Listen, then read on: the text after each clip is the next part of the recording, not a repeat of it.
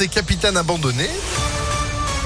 C'est juste après la météo et puis l'info, Sandrine Ollier, bonjour. Bonjour Phil, bonjour à tous. À la une, la guerre en Ukraine, 100 000 personnes ont fui dans le pays, des milliers à l'étranger.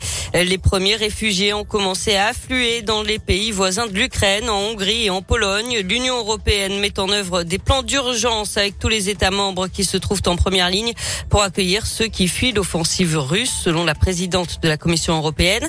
La France prendra sa part, a dit cette nuit Emmanuel Macron. Grégory Doucet prêt lui aussi à accueillir des réfugiés à Lyon. Le maire l'a confirmé hier soir lors d'un rassemblement de soutien au peuple ukrainien devant l'hôtel de ville. En tant que ville, euh, on prendra aussi toute notre part dans la solidarité concrète qu'on pourra euh, pourra exercer auprès du, peuple ukrainien, à savoir euh, on se tiendra prêt pour accueillir des réfugiés s'il y a des réfugiés et on soutiendra et on encouragera à soutenir bien évidemment toutes les organisations humanitaires qui pourraient venir au secours des populations ukrainiennes qui sont aujourd'hui concernées concernés par euh, par cette guerre et notamment par les par les bombardements.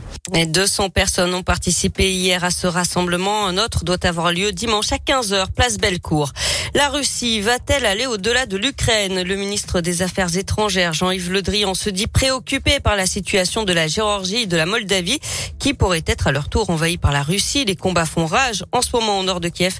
Euh, des explosions ont été entendues dans le centre de la capitale. Tôt ce matin, il s'agirait de tirs de missiles D'après l'armée ukrainienne, les conflits qui ont fait 137 euh, morts et 316 blessés côté ukrainien. Dans l'actualité également, cette explosion ce matin vers 7 heures au Fort Montluc, dans le troisième arrondissement de Lyon, là où se trouve notamment le siège de la police. Explosion accidentelle de la chaufferie à gaz. Pas de blessés, mais des dégâts matériels. La continuité des services est assurée.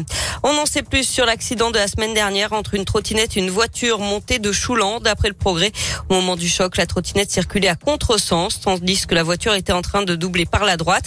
Le pilote de la trottinette, un étudiant de 19 ans qui vit dans le 8e arrondissement, est toujours entre la vie et la mort. Il avait bu avant de s'engager sur la route. L'automobiliste, un garçon de 23 ans originaire de Saint-Cyr-au-Mont-d'Or, avait lui été testé positif au cannabis. Il est poursuivi pour blessures involontaires. Et puis du monde attendu sur les routes ce week-end. Bison futé le drapeau orange aujourd'hui. Dans le sens des départs, ce sera orange demain dans les deux sens. Il faut attendre dimanche pour que le trafic soit plus fluide. On passe au sport avec du foot. Le tirage au sort des huitièmes de finale de la Ligue Europa. L'OL, qui avait terminé premier de sa poule, sera fixé à la mi-journée. La finale de la Ligue des Champions, relocalisée au Stade de France. L'UEFA vient de l'officialiser. Compte tenu de la guerre en Ukraine, la rencontre était initialement prévue à Saint-Pétersbourg, en Russie. Et puis en basket, une réunion est prévue aujourd'hui à l'Euroleague pour décider de l'avenir des clubs russes dans la compétition.